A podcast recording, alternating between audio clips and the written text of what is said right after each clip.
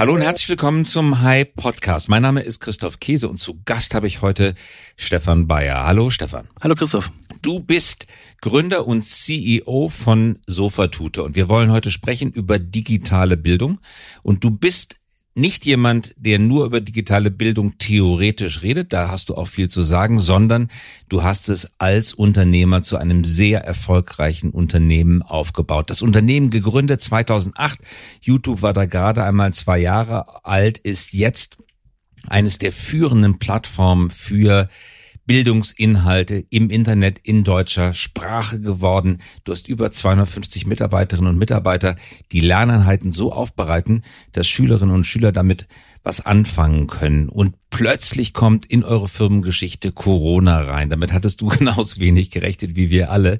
Was hat Corona, um damit mal anzufangen, bei euch ausgelöst? Das hat äh, ganz viel Energie freigesetzt. Also ich würde nicht sagen, dass wir vorher ein Energieproblem hatten in der Firma. Wir haben immer gut Drive und ähm, sind, sind, sind auf jeden Fall äh, auf Zack. Aber äh, Corona war, war dann wirklich so, dass alle das Gefühl hatten, wir haben die letzten zwölf Jahre die Firma für diesen Moment vorbereitet und äh, diese unfassbare Wertschätzung zu bekommen, ja, für etwas, das du über Jahre aufbaust, ja, und das dann genau im richtigen Moment Millionen von Menschen hilft, das ähm, hat uns einen, einen krassen Schub gegeben, hier intern, aber natürlich auch in der Wahrnehmung nach, äh, von außen. Also ein schlagartiger Zuwachs an Wertschöpfung, sagst du. Wie war denn eure Wahrnehmung in der Öffentlichkeit, vor allen Dingen in der Fachöffentlichkeit, bei den Lehrern, bei den Gewerkschaften, bei den Kultusministerien vorher?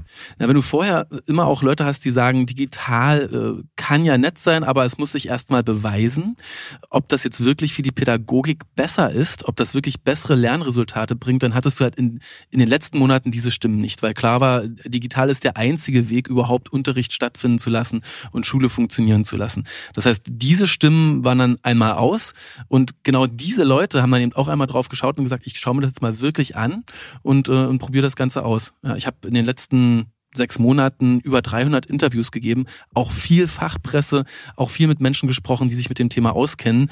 Und äh, da ist, glaube ich, bei allen jetzt angekommen, wir haben das mal ausprobiert, hm, das funktioniert und ähm, es hilft nicht nur jetzt, sondern viele erkennen jetzt eben auch die Potenziale, die auch nach einer Pandemie in digitalem Lernen stecken. Das muss sich bewähren, sagst du. Was muss es genau unter Beweis stellen? Wollt ihr den Unterricht als solchen ersetzen? Ich vermute nein. Oder wollt ihr die Nachhilfe ersetzen oder ergänzen? ich habe früher immer gesagt, äh, so in den ersten Jahren, unsere Mission ist Nachhilfe zu ersetzen. Das sage ich mittlerweile nicht mehr. Mittlerweile sage ich, wir sind eigentlich eine andere Kategorie von Produkt. Ja, wir sind äh, etwas, das jedem hilft. Der braucht auch die, die keine Nachhilfe brauchen. Wir sind die digitale Lernhilfe. Du kannst also jederzeit an jedem Ort zu jedem Thema aus der Schule, in jedem Fach aus jeder Klassenstufe Hilfe bei uns bekommen mit unseren Lernvideos. Du kannst mit unseren interaktiven Übungen üben, du kannst Arbeitsblätter runterladen und du kannst immer auch mit einem Lehrer chatten zu jedem Thema aus jedem Fach, das du hast. Das kann, kann es Schule ersetzen? Nein, niemals. Was wir nicht tun, ist, wir, wir lenken nicht deinen Lernfortschritt. Wir sagen nicht genau, das solltest du, lieber Christoph, als nächstes machen. Und äh, wir sind natürlich auch nur begrenzt fähig, Feedback zu geben. Aber wir können Schule eben ähm, massiv verbessern und wir können auch die Arbeit des Lehrers massiv äh, äh, erleichtern.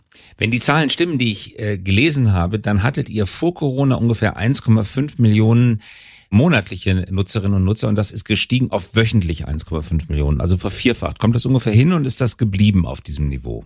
Korrekt. Das ist, ähm, das ist genauso, so genauso hat sich das zugetragen. Dann kam Sommerferien. Das ist traditionell jedes Jahr bei uns einfach die Zeit, in der wenig gelernt wird, wenig an Schule gedacht wird. Zu Recht, ja, da nehmen sich alle eine Auszeit und atmen mal durch. Und wir sehen jetzt im Herbst eben genau auch wieder den Anstieg zurück zu dem Vorsommerferien Corona-Niveau. Du hast ja also, ähm, auf der einen Seite Lehrer, die haben ganz normal wieder Unterricht, aber die übernehmen bestimmte Dinge, bestimmte Ideen, die sie während Corona gelernt haben, in den normalen Offline-Unterricht in der Schule. Und du hast dann natürlich, das sehen wir auch äh, an den Postleitzahlen, äh, Gebieten, die uns nutzen, äh, diese äh, regionalen Hotspots, in denen Schulen geschlossen werden, äh, Unterricht komplett wieder online stattfindet und dann eben natürlich auch wieder diese massive Penetration, äh, die wir da erleben, dass einfach ständig Links zu unseren Videos geteilt werden, Aufgabenblätter von uns geteilt werden und so weiter. Ihr seid seit zwei Jahren profitabel. Euer Umsatz liegt, das kann man nicht genau nachlesen, aber irgendwo zwischen 10 und 60 Millionen Euro. Kannst du uns ein bisschen genauer sagen, wo der ungefähr landet? Ja, ich habe äh, allen intern versprochen, dass ich das heute nicht tue. Insofern tut mir leid, äh, dass okay. ich das nicht. Sagen wir mal irgendwo dann zwischen 10 und 60 Millionen um, äh, Umsatz. Womit macht ihr den Umsatz? Wer ist euer Adressat? An wen schickt ihr Rechnung? Sind es die Schulen? Sind es die Kultusministerien? Sind es die Eltern? Alles alles, was du gerade gesagt hast. Und äh, in, der, in der Geschichte dieser Firma gab es äh, verschiedene Phasen, in denen verschiedene Sachen besonders stark waren oder wir an verschiedene Dinge besonders geglaubt haben. Als ich Sofa Tutor gestartet habe, dachte ich zuerst, äh, ich schicke eine einzige Rechnung an, äh, an den Bund und der Bund zahlt das einfach für ganz Deutschland als die eine Lernressource, die für alle Schüler da ist. Das war 2007, 2008. Da hat kein Mensch an digitale Bildung geglaubt, da gab es keine Fördertöpfe.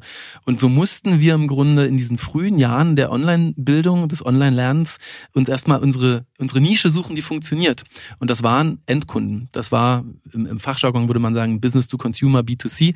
Also die, die Mama, äh, der, der Papa, äh, das Kind äh, in der Oberstufe, die sagen, ich würde gern digital was lernen und mir reicht das Schulbuch nicht aus und der klassische Unterricht, die dann gesagt haben, ganz individuell, ganz dynamisch, ich kaufe das Sofa-Tutor-Abo, so wie ich Spotify kaufe, wie ich Netflix kaufe, wie ich Blinkist kaufe oder Duolingo für 15 bis 20 Euro im Monat. Das ist heute auch der Großteil unserer Einnahmen und das ist unser Backbone.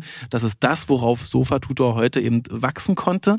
Diese das ist ein Abonnement oder sind das Einzelkäufe, die sich dann aufsummieren auf diesen Durchschnittswert? Das sind ein, sechs, zwölf und 24 Monatsabonnements. Okay, und für die Abo-Gebühren kann man dann alle Videos sehen, die ihr im Angebot habt. Das haben wir immer so gehalten. Genau, wir haben immer gesagt, aller Content äh, gegen einen Preis, weil wir gemerkt haben, wenn du es jetzt noch sliced in nur Mathe oder nur fünfte Klasse, dann stößt das Kind immer ganz schnell wieder bei der Nutzung äh, an irgendwelche Paywalls. Ja, wir haben gesagt, äh, lieber einmal die Entscheidung für Sofa-Tutor, weil du brauchst es eh jede Woche. In der einen Woche hast du in Physik eine Präsentation, die du vorbereitest. In der nächsten Woche hast du in Mathe eine Klassenarbeit. In der übernächsten Woche einen französischen Vokabeltest. Und deswegen ähm, alles zu einem Preis All You Can Learn Flatrate. Und ihr habt so ungefähr 11.000 Lernvideos, 43.000 Übungen, 38.000 fast Arbeitsblätter, 13 Fächer. Also da hat sich was angesammelt über die Jahre das genau kommt aus dieser Obsession zu Content und zu gutem Content und eben vor allem zu digitalem Content, die äh, wir von Anfang an hatten. Ja, wir haben gesagt, wir möchten ja eigentlich äh, das Video Wikipedia, das YouTube fürs Lernen werden. Wir möchten eigentlich das Schulbuch der Zukunft sein. Und über die Zeit ist eben was entstanden, was ich heute, wenn wir jetzt wirklich Fachjargon sprechen, ich würde es bezeichnen als eine Suite von Tech-enabled Content Assets. Ja, wir gehen also immer hin und überlegen uns erstmal technisch, produktig, so wie man eben auf, auf neue Dinge im Internet schaut. Was wäre denn eigentlich eine coole Funktion zum Lernen? Ähm, wenn man will, Aufgaben machen. Ja? Und dann gehen wir halt nicht hin und sagen, ja, Aufgaben gab es ja schon früher, lass uns die mal irgendwie als PDF hochladen, sondern wir sagen, lass mal richtig tolle Aufgaben machen, die interaktiv sind, die snappy sind, die Spaß machen, die auf dem Smartphone gut aussehen, die dich reinsaugen, die dich motivieren, die verspielt sind. Ja? Und entwickeln also technisch erstmal die Lösung für diese Aufgaben und über Jahre hinweg füllen dann Autoren, also Lehrer bei uns, dieses Feature mit Inhalt. In Mathe, in Deutsch, in Englisch, in Biophysik, Chemie, von der ersten bis zur 13. Klasse. Also hier ein technologisch befähigtes äh, oder entwickeltes Content Asset am Ende. Ja, ganz, ganz, ganz, und ganz der, technisch ausgedrückt. Am Anfang, am Anfang kam das Geld tatsächlich von den Eltern, die ihren Kindern etwas Gutes tun wollten, die sie voranbringen wollten. Dann aber kamen tatsächlich Kultusministerien dazu und Schulen als Kunden. Genau, ich, ich glaube da ganz fest dran, dass wir diesen alten Traum, diesen, diesen, dieser alten Gründungsvision, dieser alten Gründungsidee, die auch sehr egalitär ist, dass wir daran festhalten müssen. Ja? Und das ist das eine, äh, zu sagen, über die Zeit konnten wir uns entwickeln, äh, das Produkt stärken, stärken, stärken. So ein bisschen wie ähm, Netflix zuerst halt äh, auch gesagt hat, wir verschicken DVDs, aber eigentlich hatten wir immer im Kopf, dass das irgendwann alles online stattfinden wird. Und so haben wir gesagt, okay, lass uns doch die Avantgarde, die Menschen, die wirklich Lust haben, jetzt schon heute digitales Lernen für ihre Kinder zu ermöglichen, lass uns die mitnehmen und ihnen das Angebot verschaffen, aber immer dranbleiben an Schule, an Unterricht, an wie wird Schule digitalisiert, ja. Und so gab es über die Jahre verschiedene Wellen von, von institutionellen Kunden. Das waren zuerst die Schulen in freier Trägerschaft.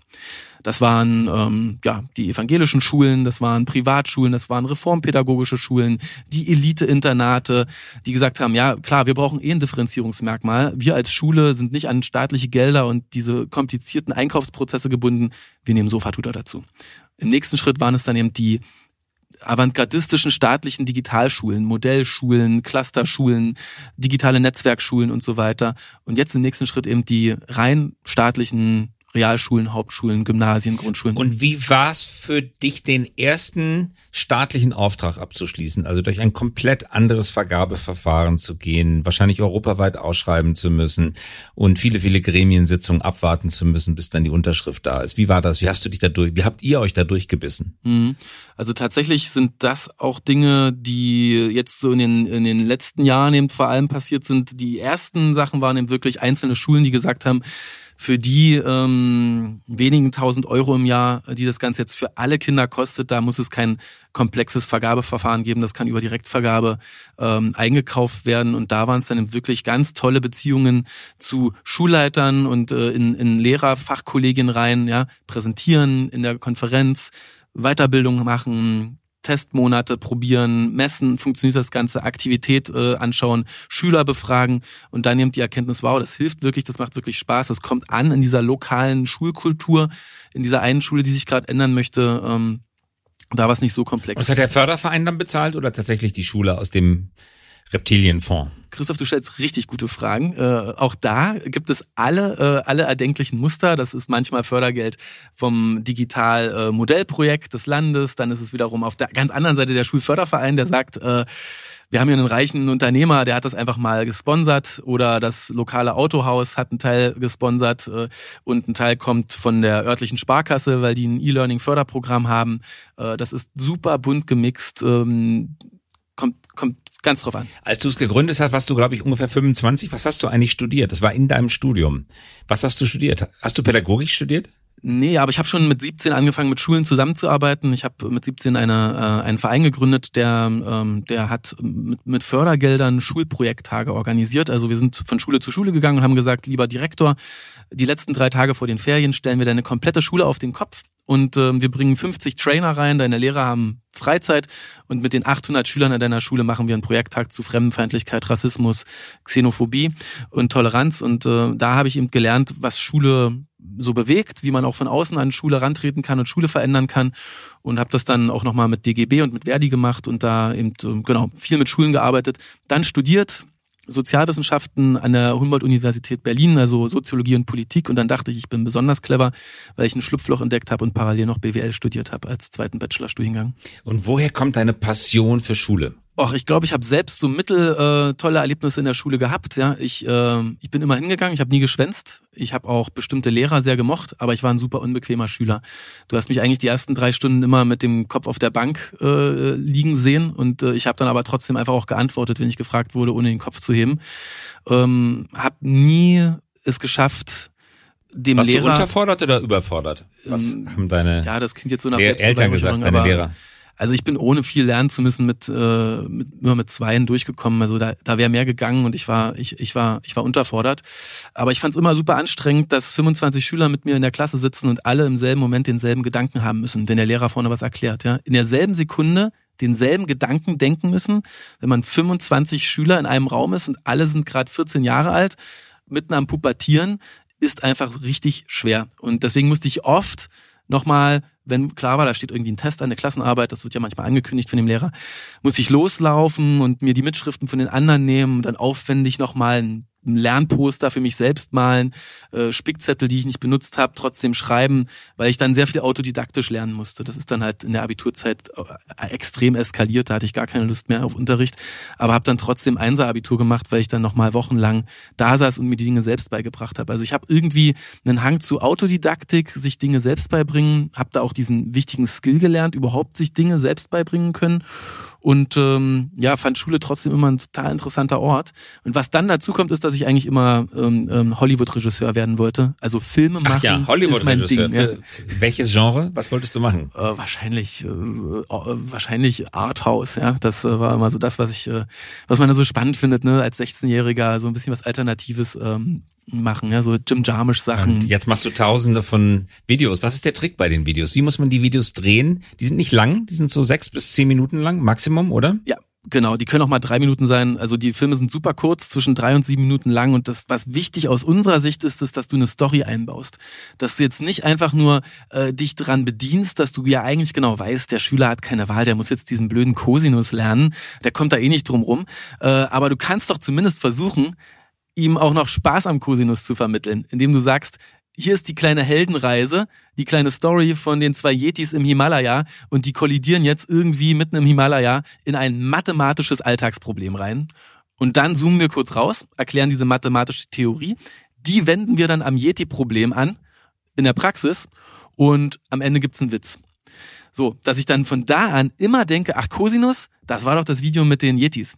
Ja, und in dem Moment äh, connectest du verschiedene Dinge miteinander. Das Storytelling, wunderschöne Animationen, Trickfilmartige, Walt Disney-artige Trickfilme, die ähm, ja, die einfach Spaß machen zu schauen. Das ist immer der Clou. Aber der Minutenpreis in der Produktion ist natürlich viel, viel teurer, als wenn du einfach jemanden vor die ganz normale grüne Tafel stellen würdest, der es mit Kreide aufmalt. Dann würdest du einen Minutenpreis haben von 10 Euro. So hast du einen Minutenpreis von 1000, 2000, 3000 Euro, Exakt. wenn du aufwendige Animationen machst. Exakt, das exakt, exakt. Kaufmännisch, kaufmännisch ähm, Harakiri, aber didaktisch wahrscheinlich ein großer Vorteil.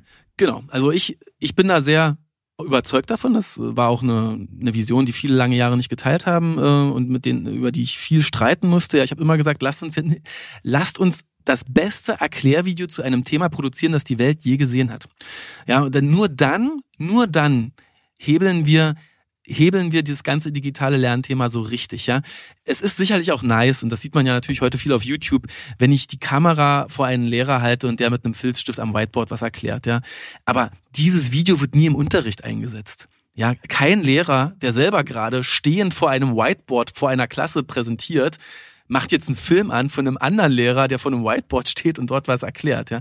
Du willst doch auf jeden Fall äh, in eine andere Dimension eintauchen, das Ganze entpersonalisieren und du willst doch auf jeden Fall auch Speed, Visualisierung, ähm, äh, Animation auf ein Level bringen, dass es einfach besser in deinen Kopf geht.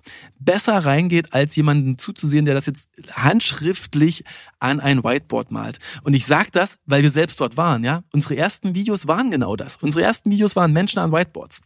Und wir haben schrittweise gelernt, dass es vielleicht ganz gut ist, nur noch das Whiteboard zu filmen und den Menschen einfach gar nicht mehr. So Hände auf Whiteboards, die Sachen hin und her schieben und malen, war dann vielleicht so die nächste Stufe. Und wir haben dann gemerkt, dass es eigentlich noch viel cooler ist, wenn du halt richtige Geschichten erzählst und die sauber animierst. Und exakt wie du sagst, der Minutenpreis geht durch die Decke.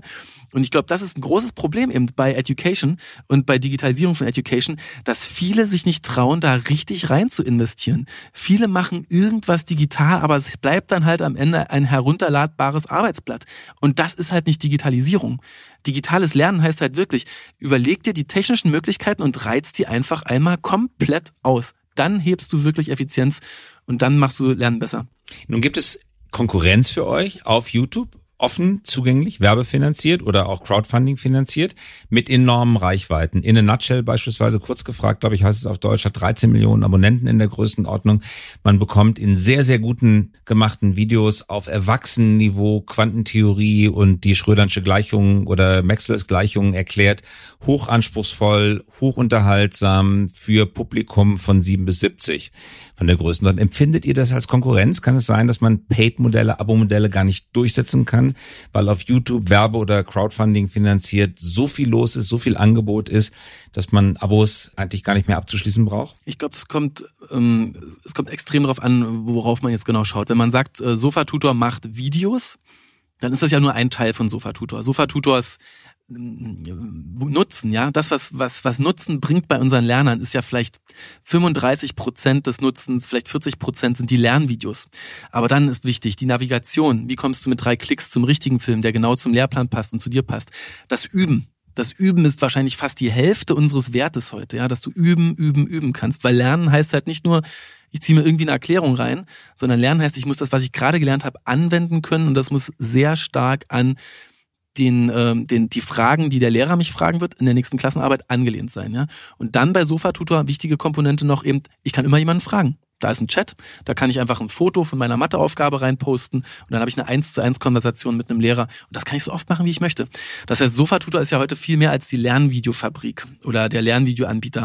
Und auf der einen Seite sind diese Lernvideos besser, plus es gibt viel, viel, viel, viel andere Sachen, die fürs Lernen wichtig sind, die ich jetzt zum Beispiel auf so einem YouTube nicht finde.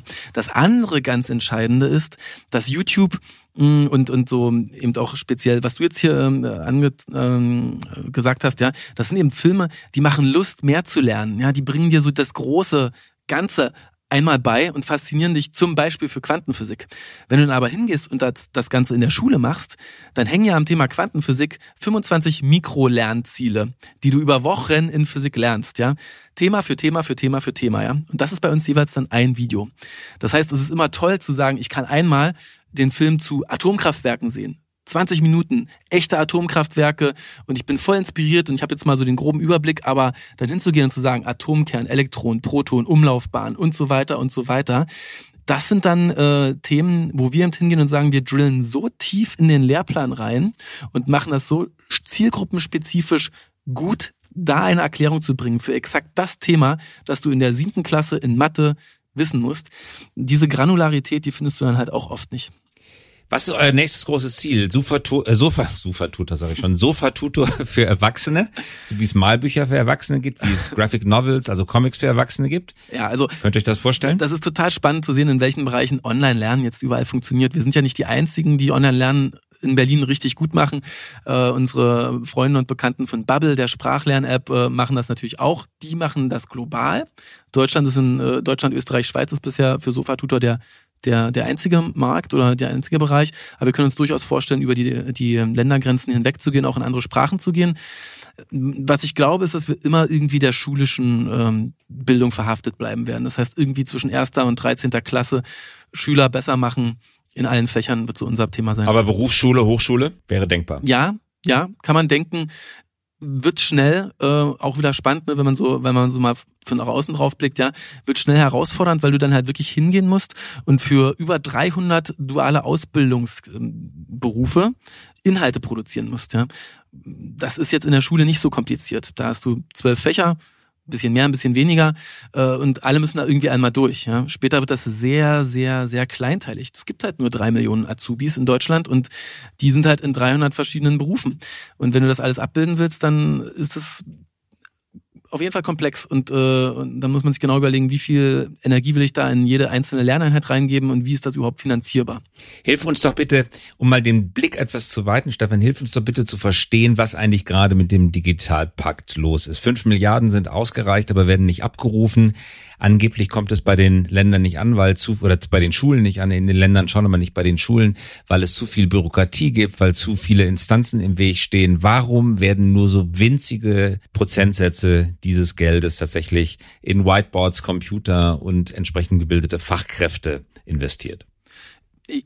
ganz, ganz viele Themen natürlich. Äh, ein, ein Thema ist, ähm, dass es erstmal gar nicht viele Menschen gibt, die sowas gut entscheiden können. Ja, die, die Fähigkeit beurteilen zu können, was die Langzeitfolgen von solchen Einkaufsentscheidungen sind, die ist nicht besonders groß in den, in den Verwaltungsstrukturen oder auch in den Schulen, weil die Leute gar nicht darauf trainiert sind, weil sie das gar nicht können und weil die wenigen, die sich damit beschäftigt haben, äh, auch komplett überfordert sind aktuell. Das heißt, wir haben irgendwie im Bund Geld losgetreten und in eine Struktur reingegeben, die gar nicht dafür da war oder vorbereitet war, das überhaupt zu verdauen, dieses Geld.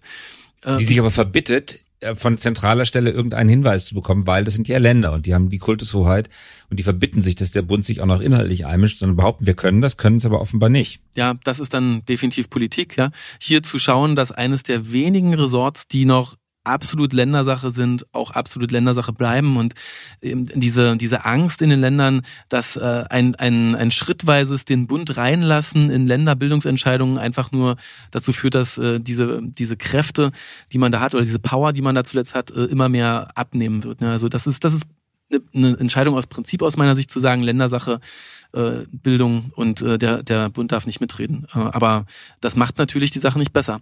Ja, und du hast halt wirklich auf allen Ebenen, sowohl ob du jetzt äh, auf Schule schaust oder eben auch in, in, der, in der Landesregierung oder auch in der Landesverwaltung, in den letzten Jahren ganz andere Probleme gehabt. Die Leute hatten einen anderen Fokus und da war sich mit digitalen Bildungsinhalten beschäftigen oder auch mit digitaler Infrastruktur beschäftigen einfach nicht das wichtigste Thema. Es, es passiert mir, dass ich in, äh, in, in, in Landesverwaltungen bin und es kommt jemand in den Raum und sagt, ich habe Sie noch kurz in der S-Bahn auf dem Weg hierher äh, gegoogelt. Sie machen noch so eine Art Lehrerforum. Ich mache gar kein Lehrerforum, ja. Aber ich fange dann an und zeige dann meine PowerPoint-Präsentation und, äh, und zeige dann vor Ort eine PowerPoint-Präsentation und druck auch noch die Folien aus und erkläre erstmal, ähm, was wir machen. Und das ist dann, das ist jetzt kein Bashing der Politik und der Verwaltung, da gibt's auch ganz tolle Leute, aber es gibt eben auch immer wieder äh, die Erfahrung, dass Menschen noch gar nicht so genau wissen, was da passiert. Und dass die dann halt auch vielleicht nur mal einen irgendwo kennengelernt haben, der irgendwas in digitaler Bildung macht, aber das Ganze Gesamte nicht kennen, was es eigentlich an Möglichkeiten gibt. Ja, Wenn du jetzt Kultusminister in einem großen Bundesland wie Bayern oder Nordrhein-Westfalen wärst und dir stünden jetzt aus dem Digitalpakt jetzt mal geraten eine halbe Milliarde oder dreiviertel Milliarde zu, was würdest du tun, um das Geld möglichst produktiv einzusetzen? Ich würde den den direktesten Weg versuchen zu finden, dieses Geld sofort den Schulen zur freien Verfügung zu geben. Ja, also ich denke oft in letzter Zeit, das habe ich auch nicht immer gedacht, das war bei mir auch so ein Prozess, aber ich denke in letzter Zeit oft, warum haben wir diese fünf Milliarden nicht einfach den Schulen direkt gegeben? Jede Schule ein Konto, eine Kreditkarte oder ein zumindest sehr, sehr, sehr einfacher Bestellprozess. Ja, warum denke ich das heute? Weil es gut ist, weil es gut ist, diese Agilität des Bildungssystems äh, zu ermöglichen, weil es okay ist, Fehler zu machen, weil es auch okay sein wird, dass wieder irgendwer, das ist immer so eine Mehr, immer eine Geschichte, dass irgendeine Schule wieder Whiteboards kauft und die bleiben aber unausgepackt im Keller stehen. Erzählen sich immer alle, ja, diese skandalösen Whiteboard-Hersteller, die da mal Whiteboards verkauft haben und dann bleibt das unbenutzt, die Hardware im Keller stehen. Ja, ich sage nicht, dass das gut ist, aber ich sage, wir werden immer wieder Fehler machen. Aber heute ist diese Angst vor Fehlern so groß, dass der Bund nicht bereit ist, das Geld relativ easy den Ländern rüberzuschieben und die Länder wiederum in ihren, in ihren Hauptstädten sitzen auch da und sind nicht easy damit, das Geld einfach weiter fließen zu lassen. Und so schreiben Schulen lange, lange Konzepte über ihren Mediennutzungsplan und was sie alles anschaffen wollen und müssen da Konsens schaffen in der Schule. Und dann müssen mehrere Schulen zusammen in einem Schulträger gemeinsam ihre Konzepte einreichen, damit dann irgendwann das Geld fließt. Und natürlich hast du überall verschiedene Inseln. Du hast Leute, die wollen alles auf Linux haben. Du hast die Leute, die wollen Windows haben. Du hast die Leute, die finden Apple geil. Und es gibt die Leute, die sagen, hey, Google, by the way, Deutschland, du weißt es nicht, aber Google hat verdammt interessante Lernlösungen für Bildung. Nur traut sich keiner von Google, das mal Deutschland zu zeigen, weil man sofort Angst vor dem großen Shitstorm hat. Und Deutschland kriegt halt auch sofort Angst, sobald es hört, Google macht irgendwas in Bildung. Und all diese Leute mit ihren Meinungen ziehen an diesen Konzepten jeder möchte seins durchsetzen und deswegen sind diese Prozesse so unglaublich langsam. Und wenn man ein Konto für digitale Schule hätte, an jeder einzelnen Schule, dann würde das Geld auch größtenteils, grosso modo, mittelgerecht verwendet werden. Also dann fängt die Schule nicht an, die Toiletten damit zu reparieren oder die Regenrinnen. Und selbst wenn das passiert, dann ist A, guter Nutzen angerichtet worden. Zwar nicht digital, aber immerhin, die Toiletten mussten sowieso repariert werden. Und B, wahrscheinlich passiert es nicht, weil dafür gibt's andere Töpfe und die Leute haben dann auch noch genug Respekt davor oder Angst davor, erwischt zu werden, oder? Genau. Also das Geld würde größtenteils, sagst du, tatsächlich mittelgerecht für digitale Ausrüstung verwendet werden. Ja, da gibt's einen Mittelnachweis und da muss man halt seine Rechnung abheften und einmal einscannen und hinschicken und zeigen, dass wir es wirklich ausgegeben haben für iPads, WLAN, äh, irgendeine Art von Lernmanagementsystem und Inhalten. Ja. Und ich glaube, was noch helfen würde, was so ein System wie unseres eben noch braucht, ist irgendeine Art von Change Agent zu installieren. Also ein Menschen, deren Aufgabe einfach ist, diese Veränderung zu ich sag mal jetzt auf, auf, auf Englisch, äh, Deutsch, facilitaten, ja, die dabei bleiben und moderieren in, in, in, in den USA zum Beispiel. In den USA hast du Schulträger wie bei uns, School Districts, und diese Schulträger haben CTOs. Seit vielen Jahren schon, ja. Das kennen wir erstmal gar nicht so. CT für Tech Technology oder Transformation? Technology. Ja. Chief Technology Officers, ja. Und diese Menschen waren in, vor zehn Jahren waren, waren deren Rollen noch vor allem, ey, lieber CTO, schau jetzt mal, dass das WLAN an jeder Schule funktioniert und dass die Windows Updates und die Apple Updates überall installiert sind, ja. Mach einfach, dass das System läuft, ja.